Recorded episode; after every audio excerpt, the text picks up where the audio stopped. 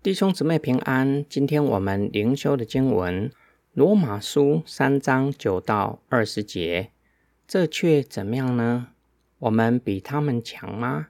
完全不是，因为我们已经指证出，犹太人和希腊人都在罪恶之下，正如经上所记，没有一人，连一个也没有，没有明白的，没有寻求神的。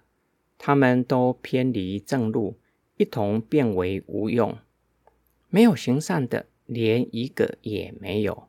他们的喉咙是敞开的坟墓，他们用舌头弄鬼诈，他们嘴唇下有毁舌的毒气，满口是咒骂苦毒，杀人流血。他们的脚步飞快，在经过的路上留下毁坏和悲惨。平安的路，他们不知道；他们的眼中也不怕神。然而，我们晓得，凡律法所说的，都是对律法之中的人说的，好封住个人的口，叫普世的人都伏在神的审判之下。因为凡有血气的，没有人能因律法的行为在神的面前称义，借着律法。只能够有罪的知识。我们比只会说不能够行的道德家，或是空有律法的知识，却是不遵守律法的犹太人强吗？世人只不过是五十步笑百步罢了。保罗在圣灵的启示之下，深刻体会出世人深陷在罪恶之中，都在罪恶的权势之下，被罪扭曲了人性。世人心灵深处不明白上帝的旨意，也不寻求认识神的旨意。世人心里充满了各样的败坏，从心而出的言语不断的挑拨离间，用口舌伤人、咒骂人；外在的行动嗜血，凡走过的地方留下毁坏和悲惨。世人不知道什么是平安的道路。这是世人生活真实的写照。这样过生活的人，心里昏蒙，一点也不惧怕神，神就任凭他们去犯罪。保罗指出世人的光景，无论犹太人或是非犹太人，犹太人有摩西的律法，但是律法的功用就是定罪，叫世人都伏在上帝的审判之下。没有一个人能因律法的行为称义，只靠着自己的行为被上帝悦纳。保罗指出，从律法而来的只能够有罪的知识，很有可能指以色列人，他们有上帝给他们的旧约圣经，提供给他们伦理的准则。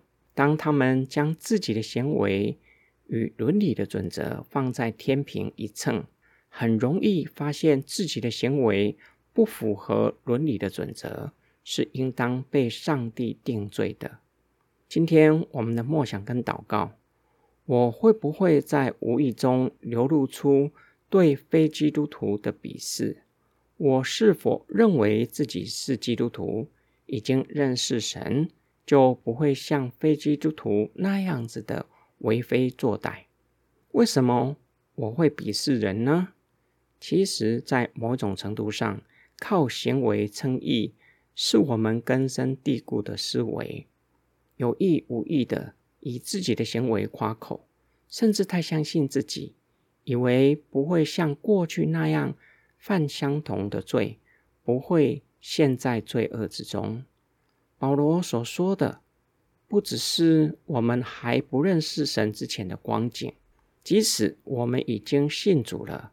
圣灵重生的工作已经开始，生命渐渐的被圣灵更新，世界观和价值观也正在调整，但是罪的扭曲还没有完全除去。